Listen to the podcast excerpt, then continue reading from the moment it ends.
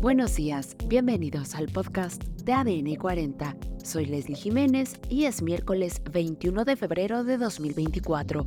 Comenzamos. Se registra Xochitl Gálvez como candidata presidencial. El clima extremo amenaza las exportaciones agrícolas del norte de México. Nominan a Julian Assange al Premio Nobel de la Paz. Periodista rusa entrevista al presidente López Obrador. Pero antes, en nuestro tema principal, balance sobre la marcha por la democracia.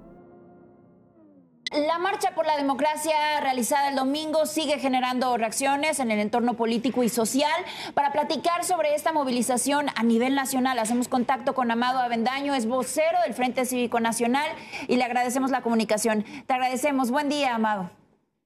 Hola, ¿cómo están? Qué gusto saludarles. A sus órdenes. Amado, ¿cómo estás? Muy buenos días, muchas gracias por acompañarnos. Ya sucedió la, marcha del domingo, la veíamos ayer, por supuesto, a ver, el domingo en todos los medios de comunicación y ayer en prácticamente todas las portadas con estas fotografías de más de 100 mil personas en el Zócalo exigiendo un respeto a la democracia. Platícanos qué sigue, Amado, a partir también del decálogo que presentaron y, lo que ustedes en lo que se están enfocando en cuestiones de, mensaje y de eh, también incitación positiva a la ciudadanía para, para este tipo de movilizaciones? Mira, creo que el mensaje que dimos ayer, no solo los ciudadanos, sino también las organizaciones de la sociedad civil, es que eh, los ciudadanos que no tenemos partido, que no buscamos cargos de elección popular, queremos ser protagonistas de este proceso electoral y queremos para ello que las reglas estén claras, eh, que se respeten las reglas que, que, existen, porque esas son las que nos han dado la equidad y la democracia en las contiendas electorales. Y que la siguiente marcha, la siguiente marcha es a las urnas. Hoy lo que sigue es votar, es convocar a la gente a que vote. Ante todas las amenazas que hay del crimen organizado, del involucramiento de las autoridades en, los procesos electorales, creo que lo más importante de todo y lo que puede cubrir cualquier anomalía o cualquier eh, em, eh, algo que, que trate de ensuciar el proceso electoral es la participación ciudadana. Es decir, si acudimos masivamente a votar, será mucho más difícil que eh, se pueda torcer la decisión de los ciudadanos en las urnas. Me parece que la parte fundamental que nos tocaba hacer a nosotros, manifestarnos, decir lo que queremos, que quede claro, pues, que los ciudadanos queremos participar y ser actores fundamentales, eh, y que queremos ir a las urnas con, con condiciones de equidad y de limpieza, quedó muy, muy clara. Entonces, para nosotros es eso, estamos haciendo la parte que nos toca como ciudadanos.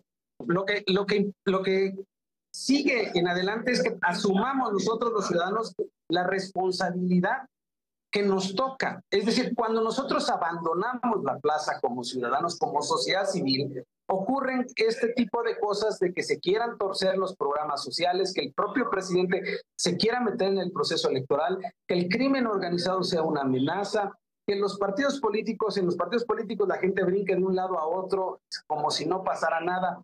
Es decir, el mensaje de la ciudadanía es estamos pendientes y estamos vigilantes de lo que sigue y vamos a estar ahí, vamos a ser los principales eh, eh, protagonistas. Lo que queremos es que esta ola rosa inunde las urnas, porque la siguiente marcha es justo a las urnas.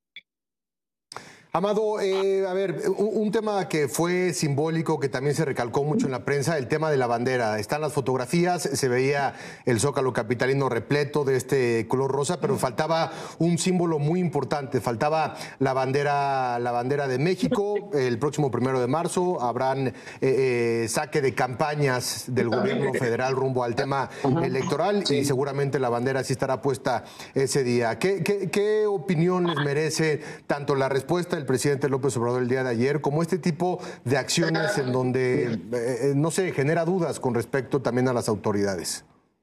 Sí, mira, este, yo tuve la oportunidad de estar en la Dirección General de Gobierno eh, para todos los trámites administrativos de solicitar el espacio. Y la verdad es que nos trataron bien, no hubo, la, la, gente del gobierno de la ciudad nos trató bien, hubo mucha cordialidad y ellos nos dijeron que la bandera iba a estar ahí, pero entendemos que esa no es una decisión de las autoridades locales. Quien decidió que no hubiera bandera habita en el Palacio Nacional y él pensó que eso podría ser un agravio para nosotros, pero miren, cada uno de nosotros traía una bandera en la mano. Eh, y la bandera es de todos, la bandera no es propiedad de nadie. Y puede que la hayan quitado esta vez y la vez anterior también, pero eso no nos hace menos mexicanos. Nosotros estamos muy conscientes de que hay que defender este país porque este país es de todos. De todos, sin excepción alguna, de todos los mexicanos. Y en eso, eso lo tenemos claro. Puede ser una, una mala señal, pero nosotros no nos detenemos en eso.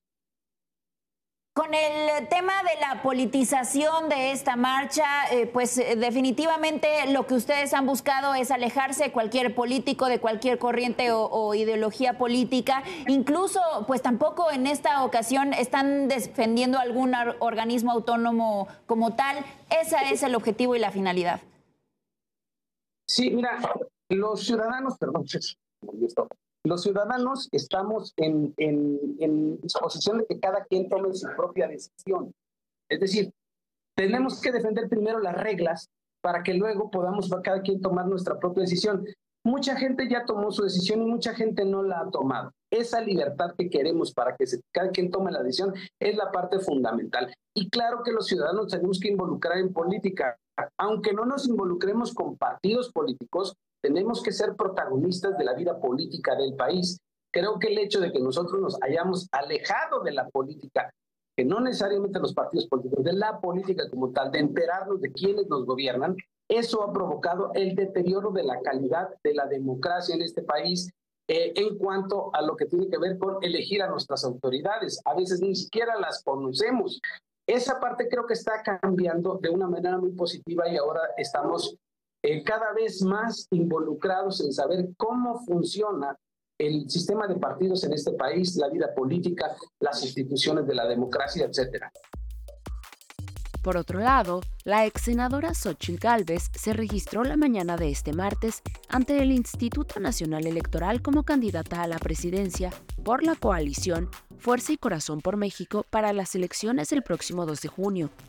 Tras entregar su documentación para la solicitud de registro como candidata, acompañada de líderes partidistas así como en presencia de las y los consejeros del INE, Galvez Ruiz abrió su discurso expresando su pésame por el fallecimiento de Carlos Ursúa, quien renunció como secretario de Hacienda del gobierno del presidente López Obrador, y que en sus últimos meses se volvió parte de su equipo de campaña.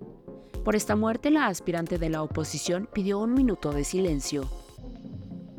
Además, de acuerdo con el Instituto Scripps de Oceanografía de la Universidad de California en San Diego, las inundaciones y la intensidad de las sequías aumentarán significativamente para finales del siglo en el norte de México, poniendo así en riesgo al sector agrícola, la economía y la infraestructura.